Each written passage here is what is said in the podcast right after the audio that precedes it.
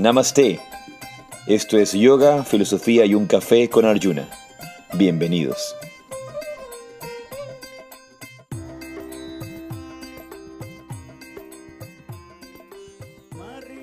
Jai sí, Radhe, Radhe. Yo soy Arjuna Das. Y yo soy Chintamani. Y esto es Yoga, Filosofía y un Café. Bienvenidos a un episodio más de tu espacio semanal de yoga, espiritualidad, salud, formas de vivir y maneras de ver la vida. Como me gusta decir, tu dosis semanal de sabiduría.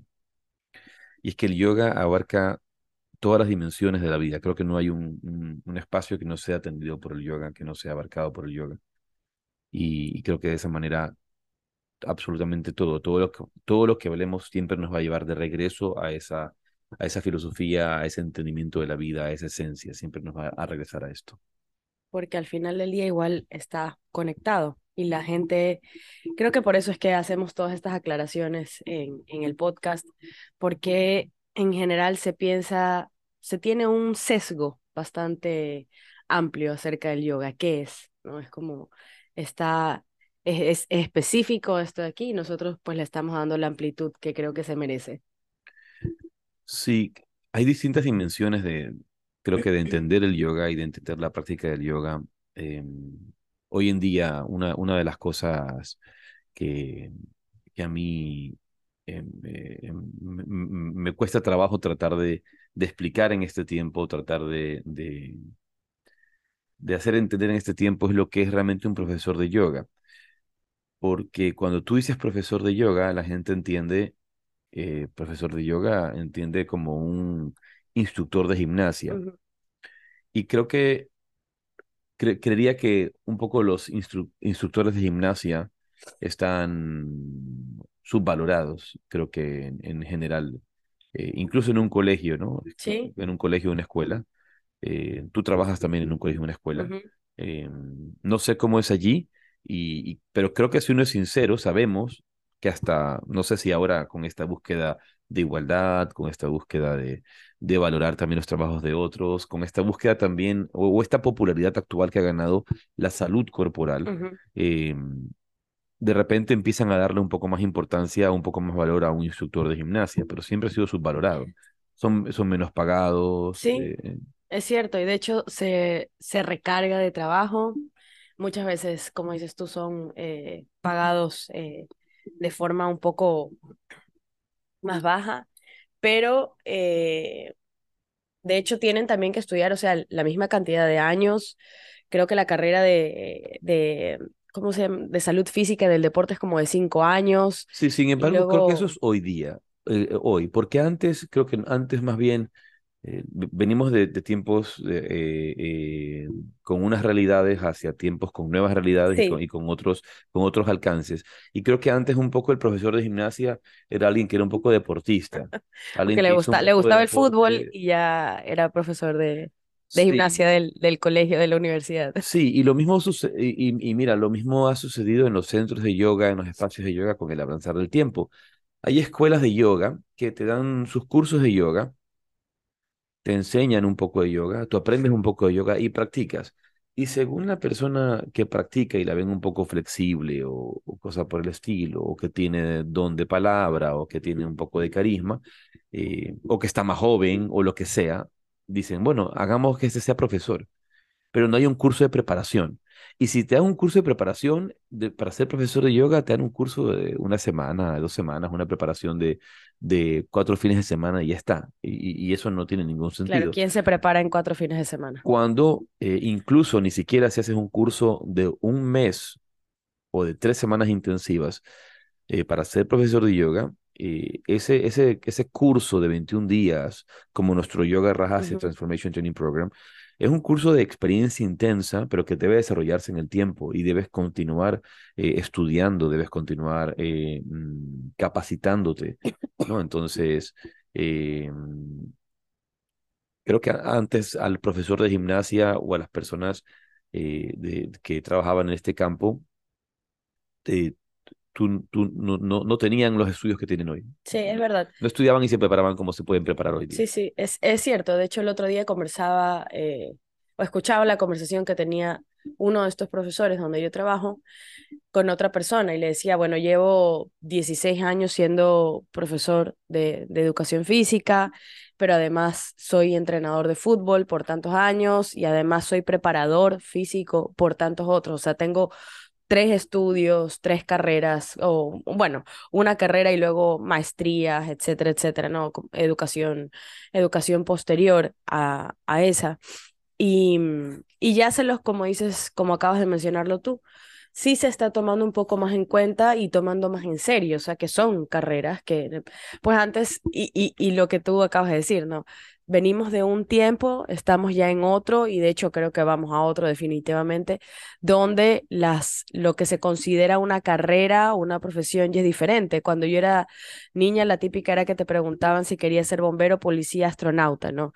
Y se consideraban carreras, eh, ser doctor. no, nunca. Nunca quise ser astronauta. Me gustó siempre más el, el mar que el espacio, en realidad. Eh,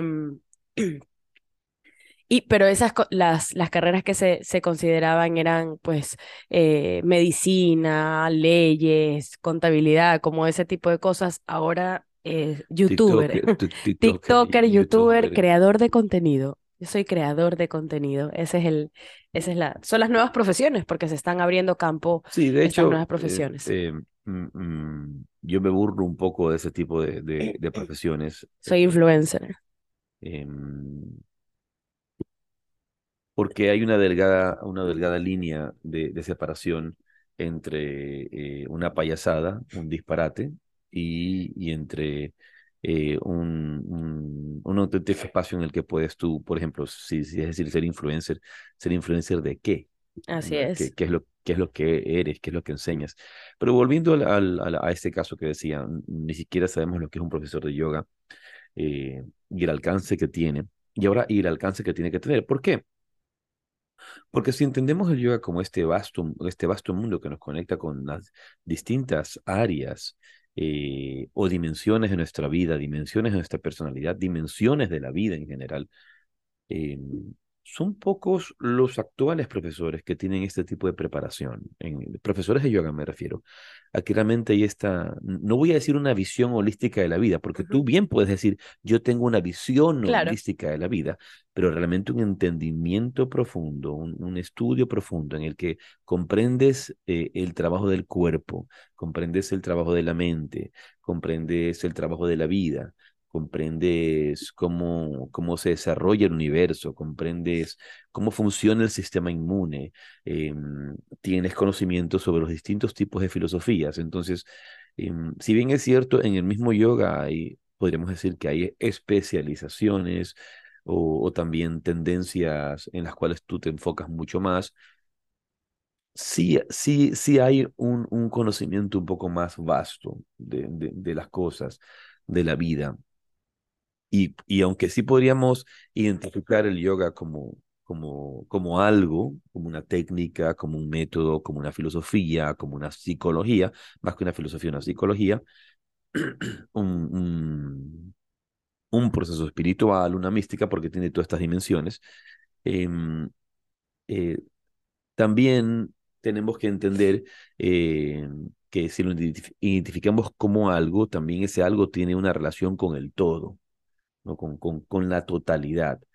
Eh, porque sí, podría, porque sí podríamos poner una, una línea de separación entre, entre ser un abogado uh -huh. y ser un yogi. Entre, okay, Yo creo como, que hay una, una línea sí, clara. Sin embargo, do, ahí viene una vez más, por ejemplo, el yoga nos lleva a principios de vida, entender uh -huh. cómo se desarrolla la vida, entender eh, cómo se desarrolla el universo, cómo, cómo, cómo deberíamos eh, vivir, cómo vivimos desde la no violencia, cómo vivimos desde la verdad, cómo principios. vivimos desde, desde, desde un, un, un entendimiento eh, de, de, la justicia universal, de la ética, de, de, una, de una moral que, que, que realmente se convierte en virtud, en, en, en virtudes espirituales, virtudes, virtudes morales, eh, virtudes sociales entonces me va a dar un sentido. Eh, si soy un abogado, soy, voy, a, eh, el, voy, a hacer, voy a sostener el Dharma. Claro. Voy a sostener el Dharma, eh, la, la, la, justicia, y la justicia espiritual y la, la justicia universal. Entonces, yo creería que, que obviamente, aunque existe esa línea de separación, no que alguien podría decir, no tiene nada que ver ser abogado con ser practicante de yoga, por otro lado sí, puede tener, va a tener, va a tener una directa relación. De hecho, va a hacer que cualquier cosa a la que tú te dediques sea real, o sea, te dediques realmente a, a cumplir con esa labor, con esa profesión, con esa ocupación a cabalidad y siguiendo principios. O sea, como dices tú, vas a, a seguir tu Dharma o a cumplir tu Dharma, cualquiera que éste sea, a cabalidad. Por eso yo tengo una visión del yoga eh, que es más bien eh, no una visión limitante, y, trato de, eh, entiendo el yoga como parte de este cuerpo de sabiduría, este gran cuerpo de sabiduría universal que tampoco le, le pertenece solamente, digamos, al hinduismo o al budismo, a las religiones orientales o a las, a las filosofías de Oriente, sino, sino más bien esta visión mucho más amplia, esta visión mucho más eh, eh, em, universal, de, en, en, en, la cual todo, todas estas semillas de sabiduría están en los Andes, están en, en la isla de Pascua, e, e, están en, en, distintas tribus. Eh, y, y, se puede ver ese cuerpo de sabiduría de estas tribus y cómo vivían en armonía con la creación, con el universo, con, con la luna, con, con la siembra. Es que dices esas cosas y... ¿De qué te ríes? No, no, no. Pienso en todas estas culturas ancestrales y toda la sabiduría que tienen y cómo hemos ido alienándolo todo, en realidad. Eh, que a veces decimos al yoga o, esta sabiduría es, es, de India, está en este punto, en medio de estas montañas o en la punta, en las cimas de los Himalayas, pero en verdad está esparcida, está esparcida en, en toda la tierra y, y el conocimiento está, sino que está ya ahora cubierto con ciertas capas que a veces no sé si sean de protección, como protección de este conocimiento, esta sabiduría, o simplemente van a hacer que se pierda allí, que ojalá no sea así, sino que, que se recuperen todas. Y creo que en, en muchos lugares y en muchos aspectos eso se está recuperando. Eh, por ejemplo, con, en la parte de la medicina, en la medicina ancestral, que hay medicina ancestral de los Andes, hay medicina ancestral de, de, la selva, hay medicina ancestral de los Alpes suizos, o sea, hay medicina ancestral eh, de los aborígenes australianos, eh, de los maoríes en Nueva Zelanda. Em, eh, de los mayas, de los aztecas, existe y eso se está recuperando de cierta forma. Hay mucha gente que ya pues, lo conoce, eh, que quieren saber cómo, cómo utilizar todas estas plantas, la fitoterapia. Hay muchos cursos de herbolaria y fitoterapia que son las cosas que son la base de la medicina y que es lo que siempre se, se ha utilizado. Entonces, es, es bonito ver cómo se están recuperando estas cosas y ganando un poco más de terreno sobre el, pues, los laboratorios sintéticos de, de ibuprofeno y este, aspirina. Porque eso es lo que necesitamos, es recuperar ese conocimiento y realmente ir a la raíz de las cosas y no solamente pues quedarnos en, en quitarnos síntomas de... Y eso es solamente la medicina, hay otro tipo de, de conocimiento ancestral que es muy, muy valioso.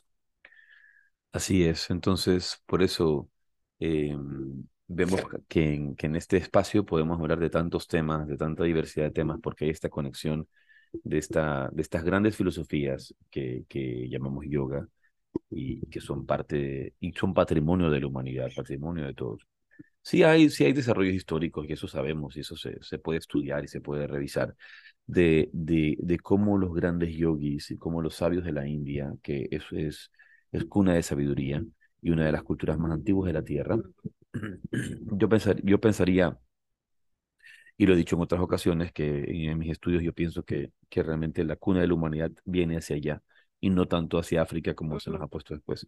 Y eh, puedo, mencionar acerca de, de, por qué tengo estas, estas ideas. Eh, alguien podría decir, no, pero este, eh, este ignorante, ¿cómo dice esto por esto, por esto? No, hay también referencias de esto aquí. Ahora, em,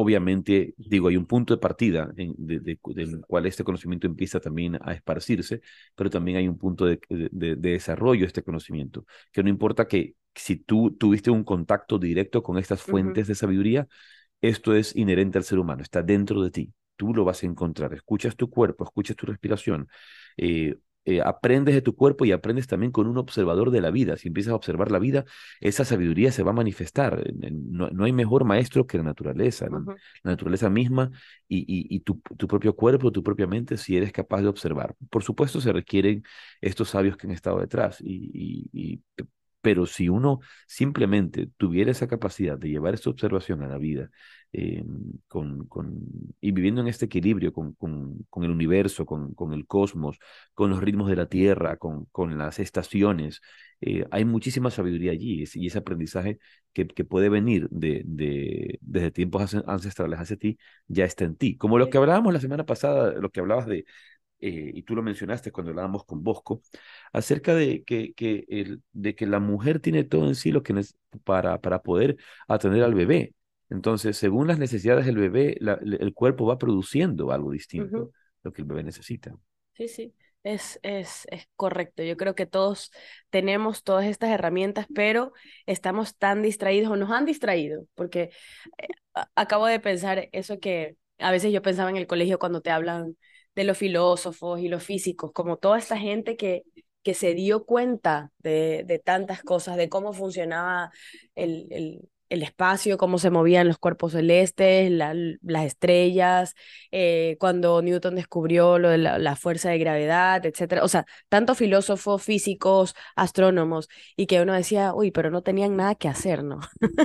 Porque cuando yo estaba en el colegio me decían, y es que estaba ahí sentado viendo las estrellas, yo decía, no tenía nada que hacer, pero en realidad era que estaba haciéndolo todo, ¿no? Ahí sentado observando, que es lo que nosotros menos hacemos ahora, estamos es viendo pantallas todo el día, porque toda nuestra vida se ha reducido a, a ver pantallas, ya sea que estemos estudiando, estemos trabajando, nos estemos comunicando, siempre tenemos eso y nos hemos alejado tanto de esa observación de, de, lo que está alrededor.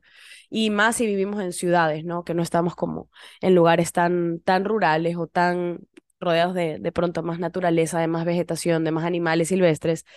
Estamos viendo paredes, concreto, edificios, eh, y, no observamos, no observamos. Claro, no estamos viendo el desarrollo de la vida, estamos entendiendo una vida eh, prácticamente muerta, no estamos viendo la, la, vida, la vida, y valga la redundancia, la vida llena de vida. Vivimos en, en, en, pisos, en departamentos, como tú lo has dicho, eh, rodeados de cemento, salimos a una calle llena de cemento y poco contacto tenemos con la naturaleza. ¿Y cuánto faltan en muchas ciudades parques, con eh, árboles, ríos? Eh, de ahí la, la, importancia de constantemente ir a la naturaleza, constantemente. Eh, hay personas que viven en ciertas ciudades que tienen suerte de tener una montaña muy cerca o de tener un río muy cerca o de tener un gran parque cerca. Eh, Nunca dejes de ir a un parque, nunca dejes de ir a la naturaleza. Nosotros aquí tenemos pues la suerte que nuestro ashram queda en la playa, muy cerca del mar, en esta, esta montaña. Muchos de ustedes que nos escuchan los conocen, han estado acá con nosotros y, y tenemos esta oportunidad de estar allá constantemente y, y, tenemos este contacto con la naturaleza. Pero esta ciudad como tal, donde vivimos en la ciudad, no hay un, una una, un gran equilibrio que se ha hecho armonía entre el hombre y la naturaleza. Pero eh, bien, volviendo a un poco los temas que vamos a hablar el día de hoy y antes de, de, de, hacer nuestra meditación, o no, voy a hacer la meditación y luego, luego digo lo que quería decir. Así que mm, vamos a iniciar como en cada oportunidad. Eh, salud, salud, porque estás con todos, te veo. Gracias. Em, vamos a empezar con nuestra meditación. Así que donde quiera que estés, indistintamente, incluso si estás ocupada, ocupado con algo, Regresa tu atención únicamente al espacio que ocupa tu cuerpo. Regresa tu atención hacia el aquí y a la hora.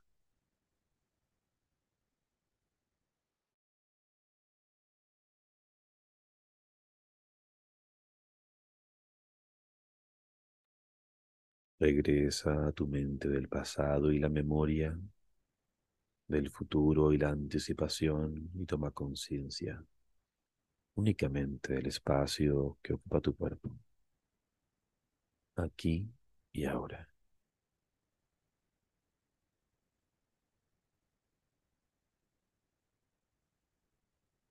Observa con honestidad, observa con sinceridad Si tu mente se va hacia otro tiempo, si tu mente se va hacia otro lugar,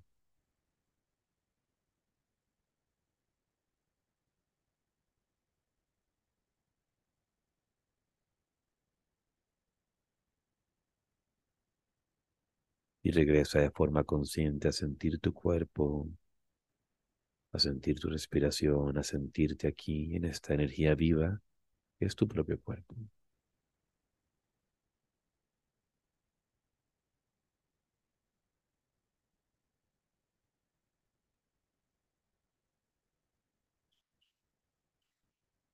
Relaja tu frente.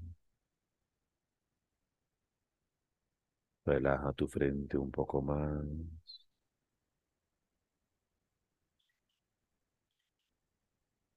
Nota cómo al relajar la frente los pensamientos se calman.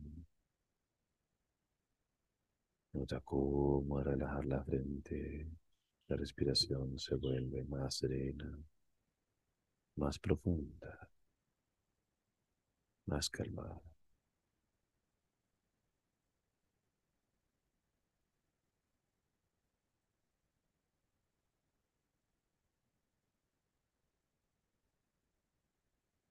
Respira despacio, lento. Siente tu respiración.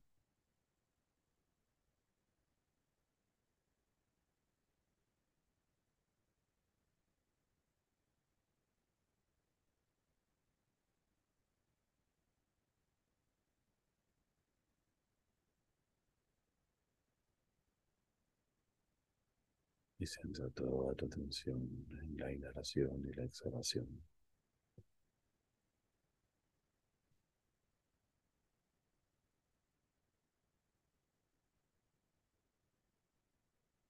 Y por un momento descansa en esa sensación de tu respiración lenta, profunda y fluida. Descansa en ese flujo interior.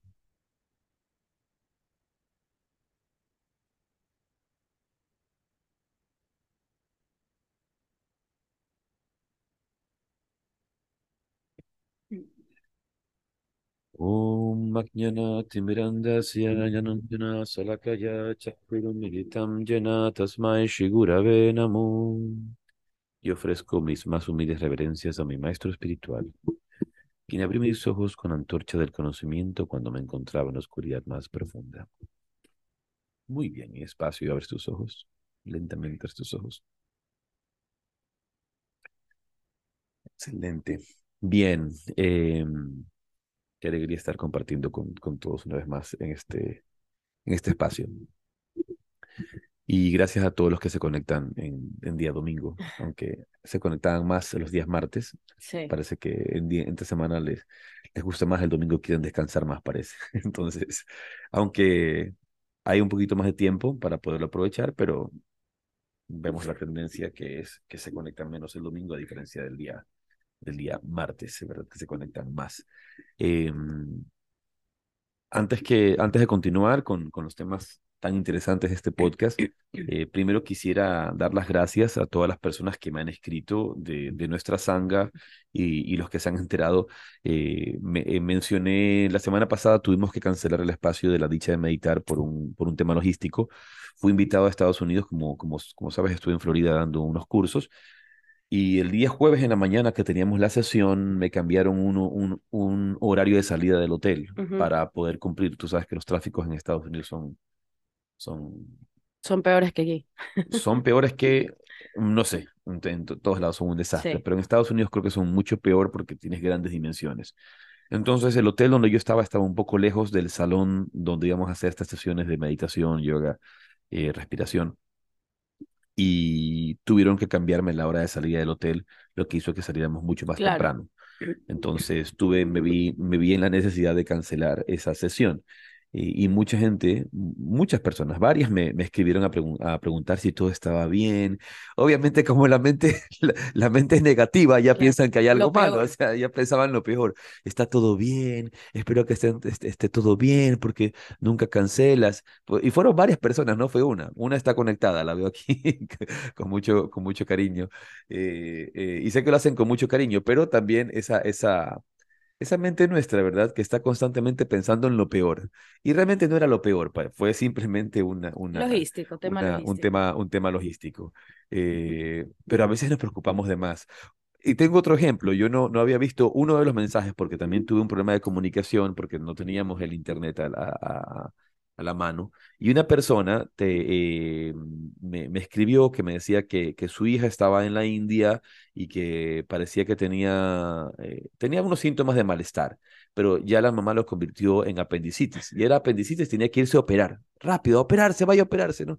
Entonces, pero luego resultó que no era nada, o sea, no, no, no había sido, era más bien una falsa alarma. Me acabas, me acabas de hacer acuerdo cuando estaba embarazada de Lucas.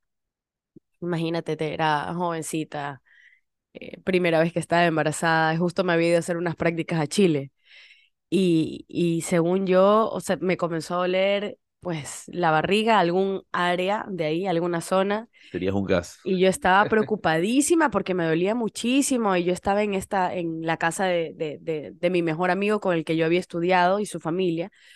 No es que había estudiado con su familia, estudié con mi mejor amigo en la universidad, estaba en casa de su familia. Y ellos me llevaron al hospital y toda la historia. Y cuando el señor me dijo, señora, usted está llena de gases. Y yo decía, no, no puede ser. Y, estábamos todos súper preocupados. Y a veces sí, es que pensamos que es lo peor. Oye, hay gente que le da un gas y ya piensa que es un infarto. Claro. Es un infarto. No voy a morir, es un infarto. Piensan que es un infarto, que, que van a morir. Yo lo he visto, yo he visto. Piensan que van a morir, que es un infarto. Es, es- es un gas, ya está. Pero es- eh, somos muy dramáticos y creo que esta generación nueva es mucho más dramática aún. O sea, esta Sí, generación sí. en la que vivimos. Sí, sí. Y, y, y no, no, no me refiero solamente a la generación de la, de la Los chicos, edad, los chicos. a los chicos, a, Ujú. la, a la gente más joven, eh, sino me, me refiero a, a, a todos los, a todas las personas que vivimos en este tiempo. Sí. Solemos ser un poco más dramáticos. Y además que ahora existe Doctor Google, que, que creo que le aumenta todo al drama, porque tú buscas, tienes una picada y te salió una roncha y te comenzó a doler más acá el cuello, y buscas dolor en el cuello, picada de no sé qué, tengo dos puntos, y entonces te sale, te, te- tal vez te picó una tarántula, te, se te va a engrenar el brazo, se te va a caer, y entonces la gente se vuelve loca. y, y sí, y sí, pero ayer informé en nuestro grupo de, de la Sanga, eh, informaba que, que sí tuve un accidente, pero no, no tuvo nada que ver lo uno con lo otro. Antes de salir de viaje en, en el Jiu-Jitsu, pues me, me, me esguincé el pie y fue un esguince muy, muy doloroso. No me dolió tanto en ese momento, pero el hecho de haber viajado, tener que viajar, Claro. hacer las filas, fue terrible. Tuve que pedir silla de ruedas porque realmente el dolor era muy, muy grande. Hoy día me siento mucho mejor. Eh, ojo, para las personas que me han escrito y me han, por favor, que te mejores, que estés bien, que el pie, que no sé cuánto, voy a explicar las cosas muy claramente. Tomé silla de ruedas solamente para pasar filtros de seguridad y poder ir a los lugares, pero no es que no puedo caminar, sí puedo caminar. El día, la semana pasada, miércoles, jueves, caminé con mucho dolor, ¿verdad? Claro, es que, con es, mucho es que dolor. ese fue el problema, que tú tuviste el esguince y luego no pudiste descansar, sino que tuviste que viajar. Fue inmediato, al haberme lastimado tuve que viajar de inmediato a cumplir, a cumplir este, este compromiso en, en Estados Unidos, en, en Miami específicamente, eh, y, y, y tenía que ir, no, po- no Claro, podía. estar inmovilizado en el avión, sentado, también eso agrava, pues. Sí, entonces eh, creo que lo que más me afectó fue la el cambio de presión en el avión. Yo, yo siento eso porque ese nivel de dolor yo jamás lo había sentido. No, y creo que tuvo que ver con cambio, Puede ser. cambio de presión. Y luego obviamente haber estado parado en algunos momentos porque yo no, no quise tener la silla de ruedas todo el tiempo porque no, no, no lo sentía necesario. Eh, no lo sentía necesario. Pero eh, gracias a todos los que me han escrito, que esperan que el pie se mejore, eh, que, y, y me han mandado mensajes en privado hablándome del pie y de lo que me está pasando. Como le comentaba Lola hace un momento que di- dialogábamos, decía, para, para mí un poco exagerado, personalmente, ¿por qué? Porque mi, mi como decía, mi, eh, ¿cómo se dice? El umbral. Eh, mi umbral del dolor y mi umbral de este, de este tipo de cosas Sí, no, no, es como, ah, te lastimas el pie, ah, no pasa nada, o sea, ya está. O Parte de sea, la vida, no, no, no es tan importante para mí. claro. Eh, pero muchísimas gracias a todos los que me han escrito, porque me ha escrito un montón de gente, un montón de gente me ha escrito por privado a, ¿Sabes qué? a, a decirme que me mejore, que Ahora, esté bien. ahora, ahora que lo dices, Pero estoy bien, puedo caminar, puedo caminar, no, ¿no? estás como la cucaracha que no. puede caminar. A mí me pasó hace algunos años ya, y ahí sí, o sea, ahí sí yo pensé, hay algo que está sucediendo, porque me, y tú me había caído, me caí, creo que me pisé el pantalón, eh, de estos pantalones indios, ¿no? Que son más flojitos y más largos, sin querer, lo pisé y me caí y me pegué el pie, creo que fue el pie izquierdo me lo pegué con la puerta de la lavadora y fue terrible. Y ahí comencé a cojear. Luego me pasó otra cosa también, que me cayó y tú el botellón de agua en el mismo pie. Y ya después de meses, ya esto sí parecía de, de, de Ripley en realidad. Yo estaba pintando aquí la, la sala em, y había dejado la aspiradora, porque como se hace polvo y esto, yo había, tenía la aspiradora, pero la tenía desconectada. Y a lo que me bajo de la escalera de pintar, piso el enchufe que estaba con las dos patitas hacia arriba y me las clavo en el pie. Entonces ahí sí dije, bueno, hay algo que está pasando, hay un significado, qué significan los pies, etcétera, etcétera. Que pise bien, que camine, que camine adecuadamente bien. correcto. Que, exacto, sí, sí, definitivamente. Ahí sí puedes ya hacer un análisis un poco más profundo, pero con un esguince de pie en el jiu-jitsu creo que es, es normal, ¿no? Que eso sucede. Sí, es algo muy común, suele suceder a cada, a cada instante. Este, y bien, hoy, día es un día eh, muy especial. Primero, eh, quisiera mandar un saludo a todos nuestros amigos de, eh, de la tradición Vaishnava que están en un festival extraordinario al que yo quisiera ir en algún momento, Sí. el Sadhu Sangha Kirtan Retreat. El Sadhu Sangha Kirtan Retreat que se está llevando a cabo en Dallas. Nuestro querido amigo Madhava Naidu, el gran kirtanilla, eh, junto a otro montón de personas. eh, el dueño del Bhakti Fest, Sridhar, también estaba allá, me mandó un mensaje. Y to- todo el mundo hablando y dice, ay, qué ganas de estar en ese festival con todos cantando el santo nombre, eh, cantando Hare Krishna con, con todos los devotos. Realmente algo muy, muy bonito.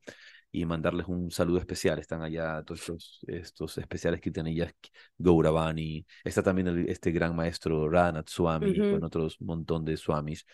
Este es un festival que lo, se- que lo inauguró un swami eh, de la tradición de, de, de ISKCON, de la tradición de, de Vaishnava, de, de, del linaje de Srila Prabhupada, ¿no? Entonces, y, y realmente es una reunión muy bonita donde se juntan muchísimos devotos de, de esta tradición y gente que, que, que viene a compartir eh, el kirtan, el camino del bhakti, la senda devocional. Así que mandarles un saludo y si ustedes quieren de repente revisar alguna cosa interesante eh, sobre kirtan, eh, traten de buscar Sadhu Sangha Retreat, sadhusangaretreat.com y van a encontrar in- interesante material. Eh, iba a decir, eh, antes de esto, no me quiero olvidar, que hoy es un día especial porque hoy es el día de Pentecostés, en- en- se celebra en el mundo católico. Y pensaba esta mañana, mientras me, me preparaba para, para, pa- para juntarnos en el podcast, eh, lo interesante que es para nosotros que en este, en este podcast y, y en, esta, en esta vía espiritual que tenemos, al estar tan conectada con Occidente y con Oriente, porque es una conexión oriental, occidental, eh, occidental-oriental, eh, siempre hay estos, distintas, estos distintos caminos de distintas de regiones y este es como un podcast bastante de diálogo interreligioso, intercultural, ¿verdad? Por Sí, un lado sí. estoy hablando del Sadhu Sangha Retreat que están llevando a cabo, donde eh, viven en, en, en, en el camino del Bhakti Yoga, en, esta, en esta vía de la conciencia de Krishna. Y luego también est- estoy hablando acerca de la celebración católica de Pentecostés que se lleva a cabo hoy, que es una, un, un profundo momento espiritual que, que muchos lo viven de manera muy intensa, que es cuando Cristo cumple su promesa de enviar al Espíritu Santo. Y quisiera leer antes de, de continuar este hecho de los apóstoles 2. Dice, cuando llegó el día de Pentecostés, estaban todos reunidos en el mismo lugar. De repente vino del cielo un ruido, como el de una violenta ráfaga de viento que llenó toda la casa donde estaban. Y aparecieron unas lenguas, como fuego, que se repartieron y fueron posándose sobre cada uno de ellos. Todos quedaron llenos del Espíritu Santo y comenzaron a hablar en otras lenguas, según el Espíritu les concedía que se expresaban. Estaban de paso por Jerusalén judíos piadosos, llegando de todas las naciones que había bajo el cielo. Y entre el gentío que acudió a oír aquel, al, al oír aquel ruido, cada uno los oía hablar en su propia lengua. Todos quedaron muy desconcertados y se decían llenos de estupor y admiración, pero estos no son todos galileos y miren cómo hablan. Cada uno de nosotros les oímos en nuestra propia lengua nativa. Entre nosotros hay partos, medos, elamitas, habitantes de Mesopotamia, Judea, Capadocia y del Ponto y Asia, de Orfigia, Panfilia, Egipto y de la parte de Libia que limita con Sirene, Hay forasteros que vienen de Roma, unos judíos y otros extranjeros que aceptaron sus creencias, cretenses y árabes. Todos les oímos hablar en nuestras propias lenguas las maravillas de Dios. Todos estaban asombrados, todos estaban asombrados y perplejos y se preguntaban unos a otros qué quería, qué querría significar todo aquello, pero algunos se reían y decían, están borrachos. Entonces Pedro, como los once a su lado, se puso de pie y alzó la voz y se dirigió a ellos diciendo, amigos judíos y todos los que se encuentran en Jerusalén, escuchen, pues tengo algo que enseñarles. No se les ocurra pensar que estamos borrachos, pues son apenas las nueve de la mañana, sino que, sino que se está cumpliendo lo que anunció el profeta Joel. Escuchen lo que sucederá en los últimos días, dice Dios, derramaré mi espíritu sobre cualesquiera que sean los mortales. Sus hijos e hijas profetizarán, los jóvenes tendrán visiones y los ancianos tendrán sueños proféticos. En aquellos días derramaré mi espíritu sobre mis siervos y mis siervas y ellos profetizarán. Haré, prodigios arriba en el cielo y señales milagrosas abajo en la tierra. El sol se convertirá en tinieblas y la luna en sangre antes de que llegue el día grande del Señor. Y todo el que invoque el nombre del Señor se salvará. Israelitas, escuchen mis palabras. Dios acreditó entre ustedes a Jesús de Nazaret, hizo que realizara entre ustedes milagros y prodigios y señales que ya conoces. Conocen ustedes, sin embargo, lo entregaron a los paganos para ser crucificado y morir en la cruz, y con esto se cumplió el plan que Dios tenía dispuesto. Pero Dios libró de los dolores de la muerte y lo resucitó, pues no era posible que quedase bajo el poder de la muerte. Escuchen lo que David decía al respecto. Veo constantemente al Señor delante de mí, está a mi derecha, para que no vacile. Por eso se alegra mi corazón y alabo muy gozoso, y te alabo muy gozoso, y hasta mi cuerpo y, y hasta y hasta mi cuerpo esperará en paz, porque no me abandonarás en el lugar de los muertos, ni permitirás que tu santo experimente la corrupción. Bien, eh, no voy a leer todo porque está bastante largo, pero eso es el, comienzo. Pero justamente esto marca, eh, Pentecostés eh, va a significar los 50 días después de la cuaresma, 50 días después de, la última cena. Y, justamente e, esto cumple esta venida del Espíritu Santo. De hecho, para Mahansa Yogananda dice que esta, promesa de Cristo de, de mandar al Espíritu Santo se, completa, esas son las palabras de Yogananda, se completa en, la transmisión de, de, estas enseñanzas aquí a Occidente. Porque cada uno de nosotros puede vivir esa experiencia. Eh, eh, Yogananda va a interpretar, él, va a interpretar cuando dice, por ejemplo, dice aquí, eh, y de repente vino del cielo un ruido, como el de una, de una violenta ráfaga de viento que llenó toda la casa donde estaban. Él dice, eso es el sonido del om, pero el sonido del om. Lo que no viene del cielo de afuera, sino del cielo interior, está bajando de los chakras superiores a los chakras inferiores, a nuestra, a nuestra vida, a nuestra conciencia, eh, digamos, humana, la conciencia del alma, esta experiencia de la conciencia cósmica. Es lo que Yogananda va a interpretar y va a decir cuando lee estos, estos pasajes. Entonces, esta, esta promesa de, enviar al Espíritu Santo y también luego en su libro La Segunda Venida de Cristo, cuando se habla de esta Segunda Venida, eh, se refiere a esta visión espiritual, a este, a este encuentro espiritual. Y esto marca el comienzo de, y el desarrollo de la Iglesia Católica. De, este, podríamos decir que es el primer día de existencia de la Iglesia Católica oficialmente hablando, por así decirlo, en el campo espiritual. Entonces, es un día muy especial para, mm, para la, fe católica, eh, eh, es un día muy especial para los seguidores de la religión católica, así que, eh, y también manteniendo este aspecto místico este, esta presencia divina, ¿verdad? A mí me gustó esto que acabas de leer, puedes ponerlo, ¿no?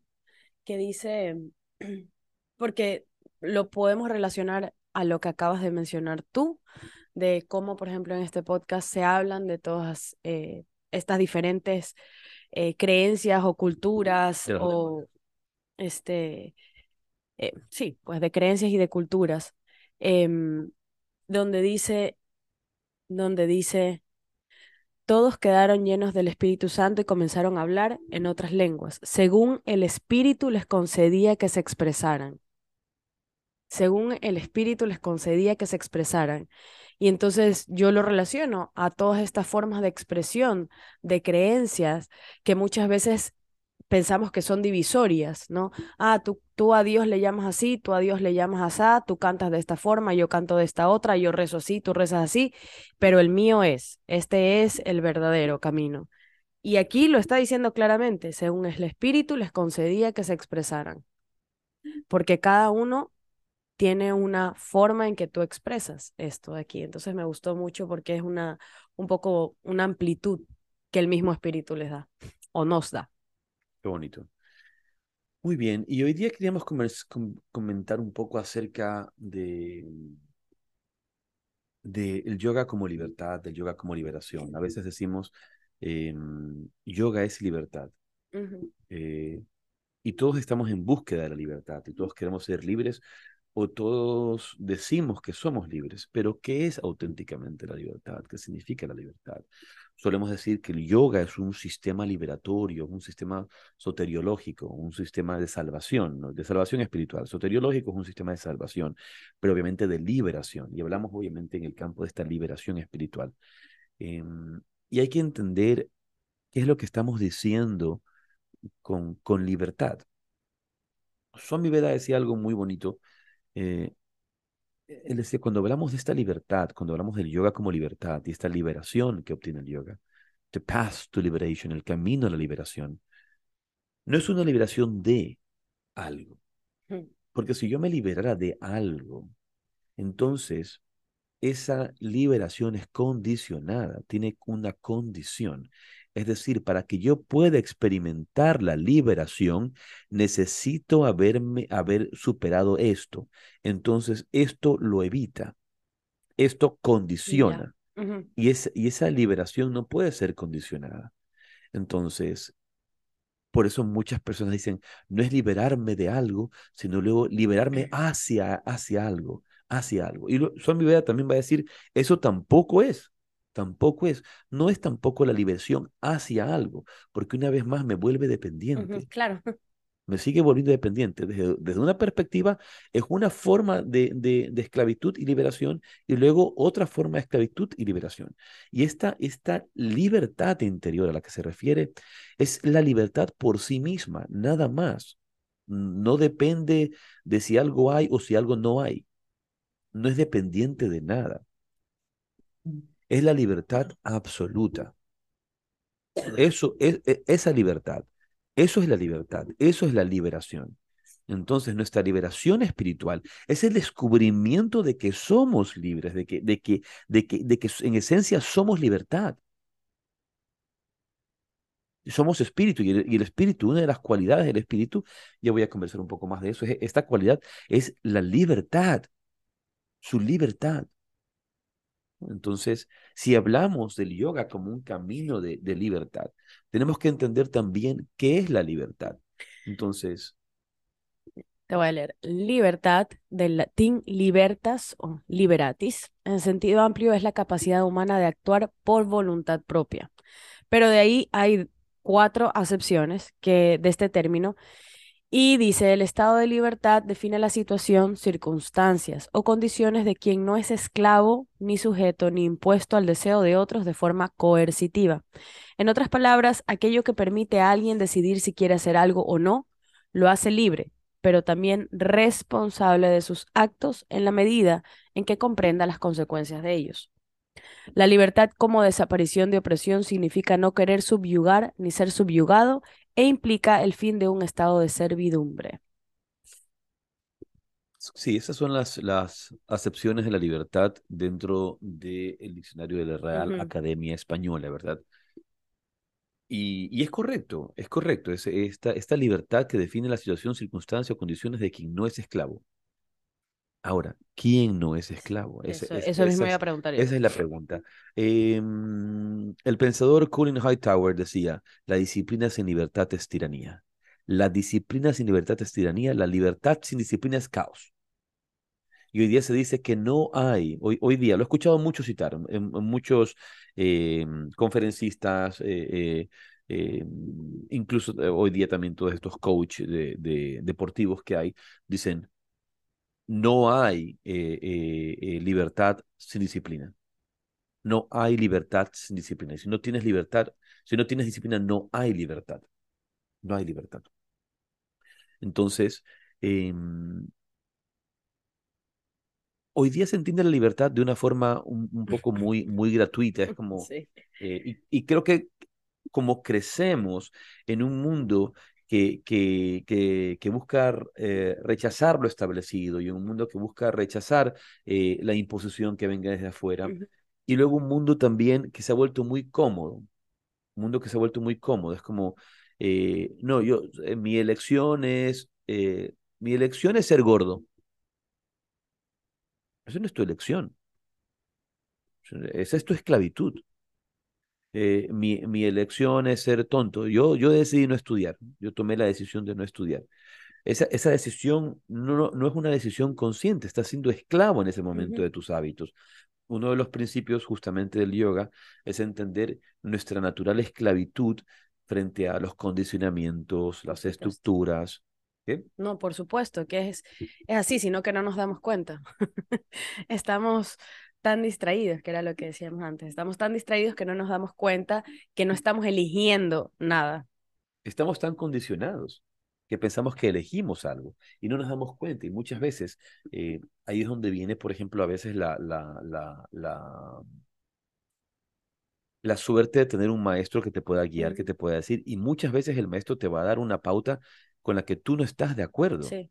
El, eh, es, es sumamente interesante. Quisiera leer en el Bhagavad Gita, eh, al final del Bhagavad Gita, ya, una vez que, que Arjuna le dijo, eh, eh, cuando, cuando Arjuna, al, al inicio del primer, entre el primero y el segundo capítulo, Arjuna dice que él no quiere pelear, él no quiere hacer esta lucha, es- es esta- no quiere enfrentar a sus parientes en esta batalla de Kurukshetra.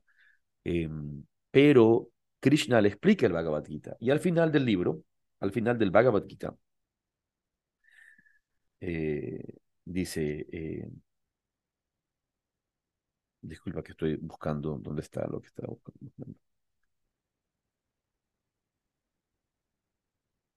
Veamos si comienza desde aquí. Eh, no encuentro, no encuentro lo que quiero leer. Estoy buscando dónde él le, le- le explica. Ok. Eh, vamos a ver si desde aquí. Además de que realiza fielmente todos sus deberes y se refugia en mí, es por mi voluntad que el devoto obtiene el estado interno inmutable. Dedicado mentalmente dedicando mentalmente todas tus acciones a mí, considerándome a mí como la meta suprema y haciendo el uso de Buddhi Yoga, eso es un- un- una frase eh, muy clara del, del, del Bhagavad Gita, Buddhi Yoga, mantén sin cesar tu corazón absorto en mí. Con el corazón absorto en mí y por mi gracia superarás todos los obstáculos, más si a consecuencia del egotismo haces caso omiso de mis palabras, encontrarás la destrucción. Entonces, aquí Krishna como un maestro le está diciendo, le está diciendo a su discípulo, si no me haces caso, las cosas te van a ir mal. ¿Me explico? Si no me haces caso, las cosas te van a ir mal. Entonces, con el corazón absorto en mí y por mi gracia superarás todos los obstáculos. Mas si a consecuencia del egotismo haces caso omiso de mis palabras, encontrarás la, encontrarás la destrucción. Si aferrándote al ego dijeses, no lucharé, vana será tu decisión, pues Prakriti, tu naturaleza innata, te obligará a combatir. Oh descendiente de Kunti, encadenado por el karma, el karma inherente a tu naturaleza, aquello que por causa del engaño quisieras no hacer, te verás obligado irremediablemente a llevarlo a cabo. Oh Arjuna, el Señor mora en el corazón de todas las criaturas y a través de su engaño cósmico, Maya, hace a todos los seres girar como si estuviesen sujetos a la rueda de un mecanismo. Oh descendiente de Bharata, Arjuna, con toda el ansia tu corazón, refúgiate en él, en Dios. Por su gracia lograrás la, su- lograrás la suprema eh, la paz suprema y el refugio eterno. De este modo te he impartido la sabiduría, el más secreto de todos los secretos. Después de reflexionar exhaustivamente sobre ella, actúa conforme lo desees. Es decir, haz lo que te dé la gana. Ya te lo expliqué. Entonces a veces el, maestro te va a decir lo que tienes que hacer pero como Arjuna, le damos a hacer caso, o sea, hemos entendido, porque es, es, es, entender, ¿verdad? te he impartido la sabiduría, el más secreto de todos los secretos. Después de reflexionar exhaustivamente sobre ella, actúa como lo desees. Entonces, como diríamos en español, haz lo que, te dé la gana. Escucha de nuevo mi suprema enseñanza. Escucha de nuevo mi suprema enseñanza, la más secreta de todas, puesto que te amo profundamente. Por tu bien te la, te, te la te la revelaré. Sumerge tu mente en mí, convirtiéndote en mi devoto. Renuncia por mí a todas las cosas, inclínate ante mí. Eres mi amado y por eso en verdad yo te prometo que tú llegarás a mí. Abandona todos los otros dharmas. Concéntrate solo en mí. Yo te liberaré de todos los pecados que hayas podido cometer debido al incumplimiento de aquellos deberes menores. No te lamentes. Esto es interesante y quiero luego comentar algo que Prabhupada comentó sobre esto aquí. Jamás confíes en estas jamás confíes estas verdades a quien carezca de autocontrol o devoción, ni a quien no presta ningún servicio o no desea escuchar, ni a quien hable mal de mí. Mira qué interesante. Esta, esta frase eh, me recuerda en el Evangelio cuando Jesús dice, no deis lo sagrado a los, a los eh, no entregues lo sagrado a los, a los cerdos, ni entregues, eh, este, no des perlas a los cerdos, ni lo sagrado a los perros. No deis perlas a los cerdos ni lo sagrado a los perros.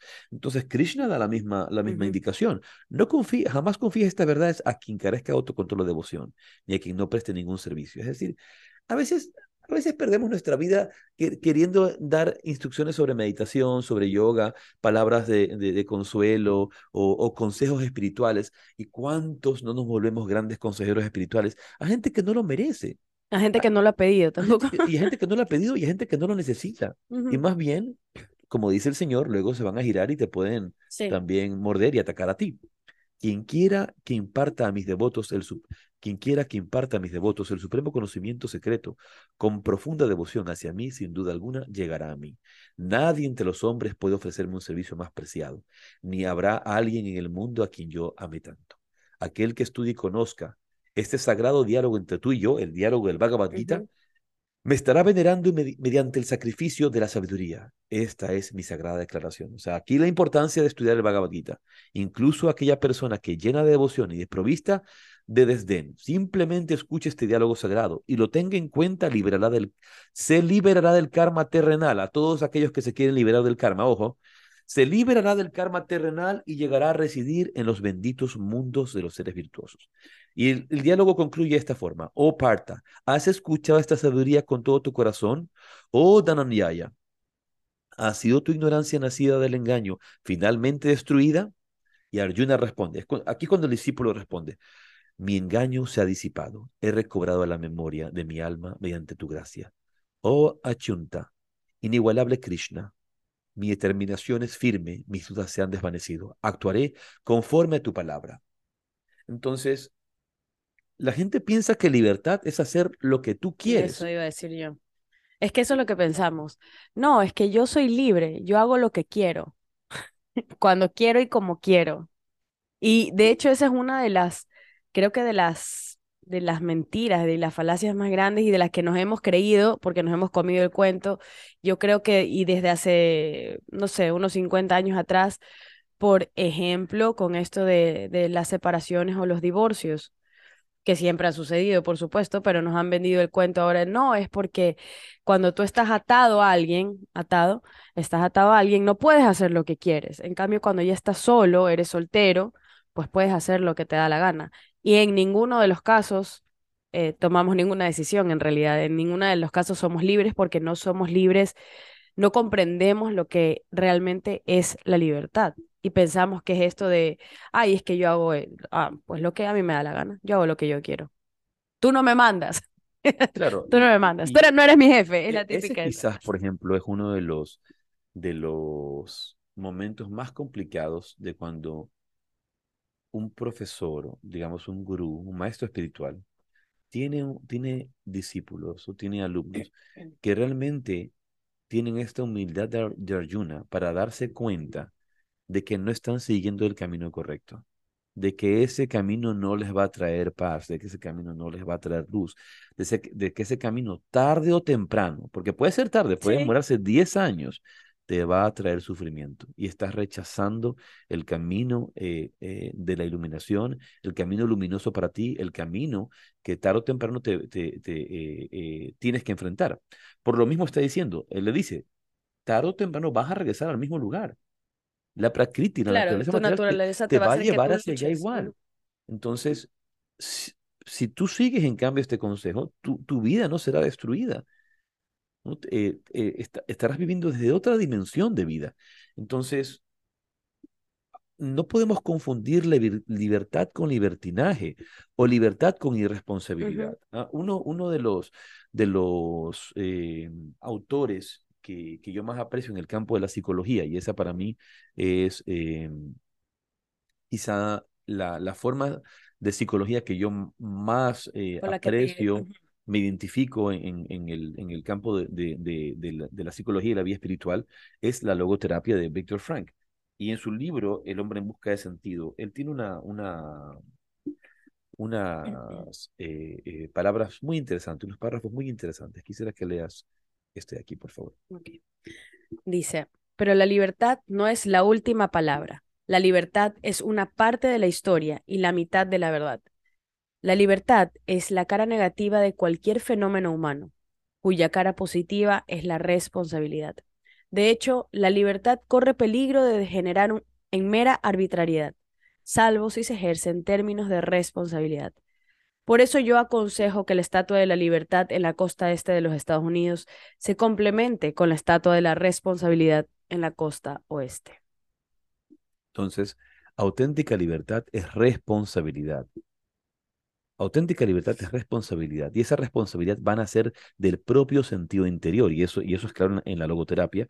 Mira, eh, Víctor Frank llega a conclusiones muy similares a las que llega el yoga, el yoga del Bhagavad Gita y el yoga de Patanjali, al entender este, aspecto libre, lo que somos, somos libres. Hay, hay este concepto en el yoga, eh, y quiero eh, citarlo, que es el swatantria o esvatantria, lo que llamamos swatantria o esvatantria. Este, este esvatantria o swatantria, ¿verdad? Es em, una cualidad de la conciencia divina.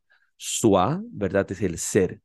Y tantram va, a significar dependencia, es esa, esa autodependencia, esa, esa libertad, la libertad absoluta.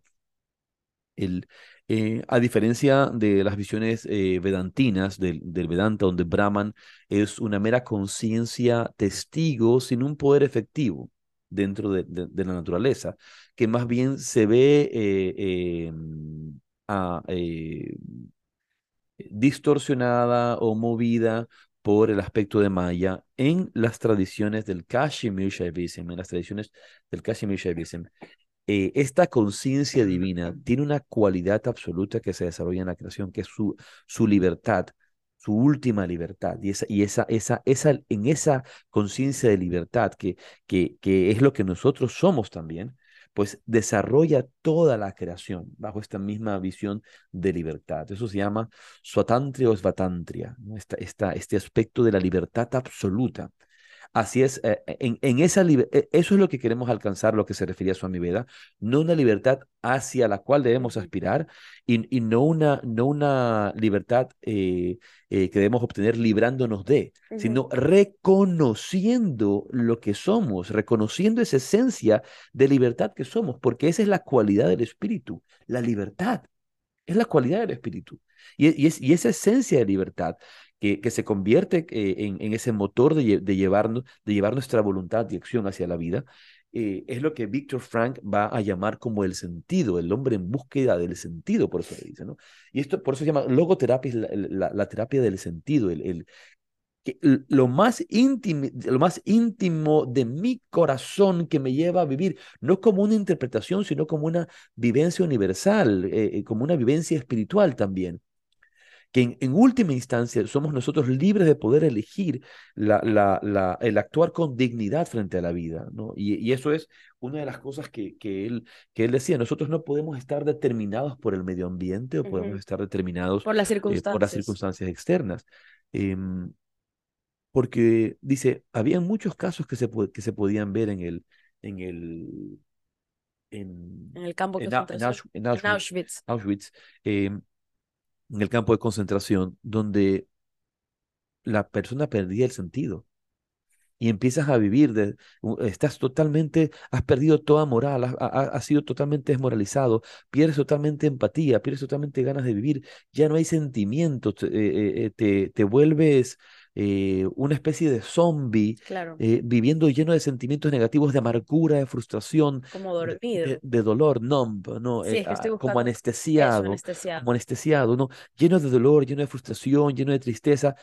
¿Qué es lo que tú vas a llevar a los demás? Si vives desde el Exacto. dolor, desde la tristeza, desde la frustración, eso es lo que vas a llevar. Ujú. Entonces, era muy común, no voy a decir normal, muy común ver estas actitudes eh, eh, desalmadas, por así decirlo, en el campo de concentración. Pero por el otro lado, habían quienes podían probar que podían vivir aún en, en, en, en, en las situaciones más... eh, difíciles, más adversas, miserables, podemos decir, más miserables, adversas, pero mis- sí, miserables, sí, poder vivir desde la dignidad humana, desde la bondad, desde el corazón.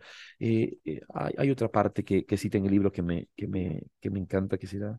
eh, realmente lo que, lo que Víctor Frank sacó de, de toda esta experiencia es admirable. por supuesto, ¿no? Como dice, eh,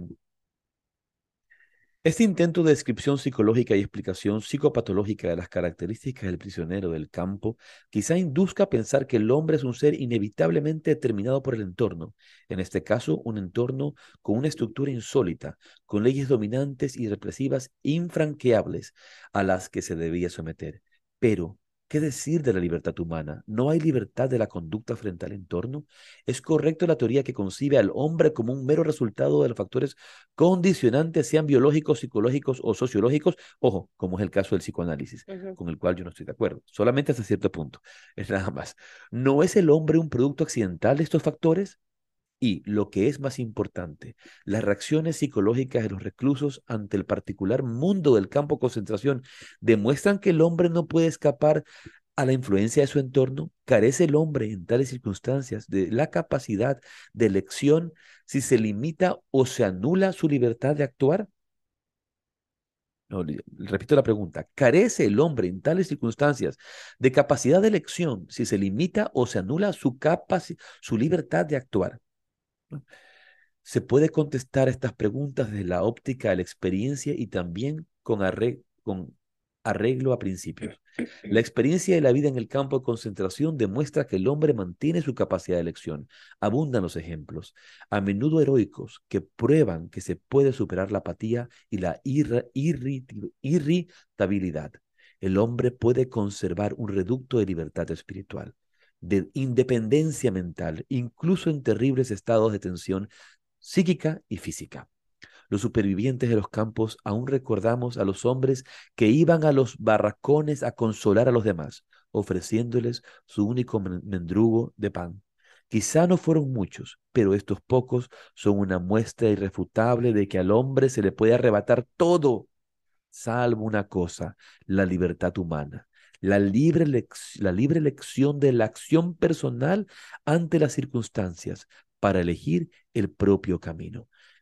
Y, de allí siempre había, y allí siempre había ocasiones para elegir, cada hora, cada día. Brindaba la oportunidad de tomar una decisión, una decisión que estipulaba si uno se sometería o no a la presión que amenazaba con arrebatarle el último vestigio de su personalidad, la libertad interior. Entonces, eres tú libre de decidir si puedes vivir desde la compasión, si vas a vivir desde la bondad, si vas a vivir desde el amor, si vas a vivir de- de- desde un sentido interno de justicia o vas a vivir desde el odio, desde el dolor, desde la frustración. Y, y, y ahí es donde viene, obviamente, las circunstancias me han llevado a vivir de esto. Así es. Entonces, así soy es. así porque la vida, como esa canción, soy así porque la vida me ha hecho así. o sea, Sí, sí, como- sí. No, y sabes que justo esta semana estuve conversando esto con mis alumnos em, diciéndoles, dándoles el ejemplo, ¿no? De qué pasaría si yo llegara todos los días pues pateando al perro, hablándole feo, con mala actitud. Y ellos me decían, pues estuviéramos mal todo el día, ¿no? Y yo les decía, ¿por qué uno puede llegar así? Porque todos tenemos malos días, porque ustedes no saben lo que pasa en nuestras casas como profesores, o sea, no saben si tenemos problemas, si tenemos deudas, si tenemos problemas familiares, si nuestros hijos están bien o están enfermos. Yo puedo decir, pero yo tengo derecho a venir así, yo tengo derecho a ser una amargada, tengo derecho a estar enojada todo el día, tengo derecho a tratar mal a la gente porque tengo mucho dolor y estoy pasando muchos problemas tengo derecho. Entonces ellos me miraban.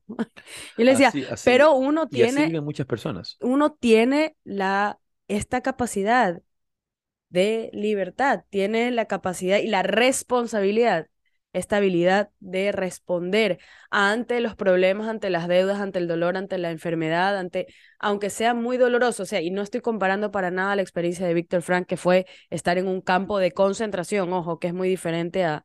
A tener deudas. A tener deudas o, o estar con gripe. O haberle dolido el pie, como O que te separaste, también. O como, me, o como el que me sucedió un 15. Exacto. Así es, así entonces, El, el, e, ese, ese descubrimiento del sentido que, que, que nos, que nos va a, a, regresar a esta esencia que somos es justamente la meta del yoga. Descubrir lo que tú eres, descubrir tu auténtica libertad para poder vivir desde la libertad, pero esa libertad que es responsabilidad, que es responsabilidad si no, si no hay esa responsabilidad frente a la vida. Y eso solamente nos lo da la disciplina espiritual, para no vivir presa de, de, nuestras tendencias, para no vivir presas de, de nuestras... Eh, eh, em, de, nuestros, em, de nuestras estructuras, de nuestros filtros socioculturales, de cualquier cosa que nos haya sucedido. De los factores no externos. Caer, no caer presa de las circunstancias externas sino vivir desde el mundo interior. Entonces tú eres libre de elegir si quieres vivir hoy desde la gratitud, vivir desde el amor, vivir desde la bondad, vivir desde la compasión. Eres libre, eres libre de selección. Pero ¿qué elegimos? Elegimos ser esclavos, ser esclavos de las circunstancias, ser esclavos de los sistemas sociales, ser esclavo de, de ser esclavos del Instagram y, y de la y de la de las redes sociales, ser esclavo de, de, todo lo que nos está vendiendo el mundo hoy día. Porque justamente conversábamos este fin de semana en el grupo de, en, en este grupo de, en Miami, donde estaba dando este curso. Maya, mi, donde está todo el Maya, toda la ilusión cósmica, Miami. ¿no? Entonces, en este, en este, en este lugar, este Miami, donde obviamente está todo lleno de. de está bueno, me gustó ese, ilusión.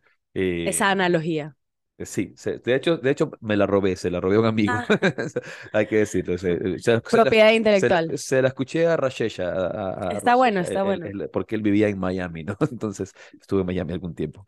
Eh, el caso es de que mm, yo les decía eh, que las redes sociales están diseñadas de tal manera que lo que buscan es tu cambio conductual. Totalmente. Tu cambio conductual. Entonces, esto no tiene discusión, no, no. Y de ahí el peligro, de ahí el peligro de estar constantemente en eso. Em, así que mientras más libre podamos estar de las influencias de esas redes sociales. De los influencers. Menor peligro, menor peligro vamos a tener de caer presas de esa búsqueda, ese cambio conductual, que lo que busca es mantenernos eh, justamente en esa ilusión, justamente en esa, en esa superficie, justamente en, en esa vida que... Eh, que se expresa desde la morbosidad, desde, desde la frustración, desde, desde pensar que el ser humano eh, eh, es, eh, es en esencia malo, negativo, un poco como la, la visión del psicoanálisis, claro. que te va a llevar a, a, escarbar, hasta encontrar, a, tratar de encontrar. Y lo que vemos es que termina nunca funcionando. Sí, sí. Por eso estas, estas psicologías orientales y este método tan maravilloso del yoga que lo que busca es conectar con la auténtica esencia de la vida. Y allí yo sostengo que la esencia del ser humano es la bondad. Lo he dicho, tengo un video en el que hablo de eso de allí. Si tú pones a un... lo que se enseña, lo que se enseña realmente es la maldad. Lo que se enseña es la separación. Lo que se enseña es el odio. Lo que se enseña es la ira. Tú aprendes eso. Eso es lo que te enseñan. Pero si tú pones a un niño al lado de un conejo, tú pones al niño al lado de, de, otro, de, un perro, eh, el niño lo quiere sobar, el niño lo quiere acariciar, el niño lo quiere abrazar. Tú, tú, tú, ves un conejito, ves, tú quieres abrazar, no quieres abrazar al tigre que se te quiere tirar encima, pero aún estarías, También un niño está- estaría no, dispuesto, lo pensaría, lo pensarían Sí. hacer, un niño es capaz de acercarse a un, a perro y que le- el perro le muerda, pero ¿por qué? Porque la esencia es la bondad, la esencia de nuestro corazón es, es vivir en comunión con los demás. Entonces, eh, ese es el sentido, ¿no? Eh, Ví- Víctor Frank, cuando, cuando habla en su libro En busque, en búsqueda del sentido, obviamente la expresión de ese sentido en la vida de cada cual será muy particular. ¿Qué es lo que le va a traer sentido a mi vida? Pero ese sentido no es una interpretación eh, netamente mental y psicológica. No es únicamente eso, sino es la conexión con un principio más profundo, que es Así nuestra es. esencia espiritual. Por eso esa misma, por eso dice la palabra logos va a tener en la logoterapia estos distintos eh, niveles. Por un lado, logo como sentido y luego logos como espíritu. Porque el logos también es el claro. espíritu, ¿no? Es el, el espíritu y no se está refiriendo a un aspecto religioso, sino espiritual. Y Víctor Frank es muy claro en, en decir esto de aquí. Pero es exactamente esa libertad la que buscamos. Y cuando hablamos de yoga como libertad, es esa la libertad. Encontrar nuestra esencia espiritual para luego poder vivir con responsabilidad frente a la vida. Porque no es cuestión de yo hago lo que quiero, porque ese, es, ese- es. esa expresión de yo hago lo que quiero es simplemente si- siguiendo eh, eh, tus hábitos, tus Sí, malos bueno, es hábitos que en ahí, ahí, podríamos, de hecho, aplicar a que eso es eh, libertinaje. El, en, el libertinaje es la conducta desenfrenada en literatura o en el arte, por ejemplo, es en las obras o en las palabras, y por lo general asociada a los placeres y los caprichos. E- Eso que a veces decimos en el campo de- del yoga, y con esto vamos ter- terminando porque ya nos toca terminar el podcast de hoy. Cuando yo vivo la vida rechazando aquello que no me gusta y solamente apegándome a aquello que me gusta. Ujú. el rechazo lo que no me gusta y este- esta dualidad de, de solamente vivir entre el placer y el dolor eh, me lleva a vivir en, en búsqueda obviamente del placer y en, y en supuesto. búsqueda de rechazo de, de, de aquello que me incomoda. Entonces, lo que me está sugiriendo Krishna en el Bhagavad Gita me incomoda. Así es. Lo que me está sugiriendo mi maestro me incomoda. ¿Por qué? Porque me saca de esta, de esta búsqueda interior de, de rechazar lo que no me gusta y de apegarme a lo que me gusta. Entonces no le voy a hacer caso y me busco otro maestro que me diga lo que yo Lo que quiero quiero escuchar. claro. Pero cuando, cuando, te dicen lo que es y, es, y es lo que es, trata de ir más allá para darte cuenta si, si realmente te están hablando desde la sabiduría, te están dando una pauta de sabiduría, o estás viviendo un mundo de fantasías, un mundo irreal, ¿verdad? Entonces, yoga es libertad. ¿Por qué? Porque nos lleva a la conexión con nuestro espíritu, que es la auténtica libertad. Esa cualidad de la conciencia que en el, en el Kashmir Shaivism se llama Swatantria, Svatantria, esa libertad absoluta que somos. Y desde ahí poder co-crear este mundo con responsabilidad, siguiendo el sentido de la vida. Que tengan un hermoso día. Lindo domingo, linda semana. Rade, rade. Radhe, radhe.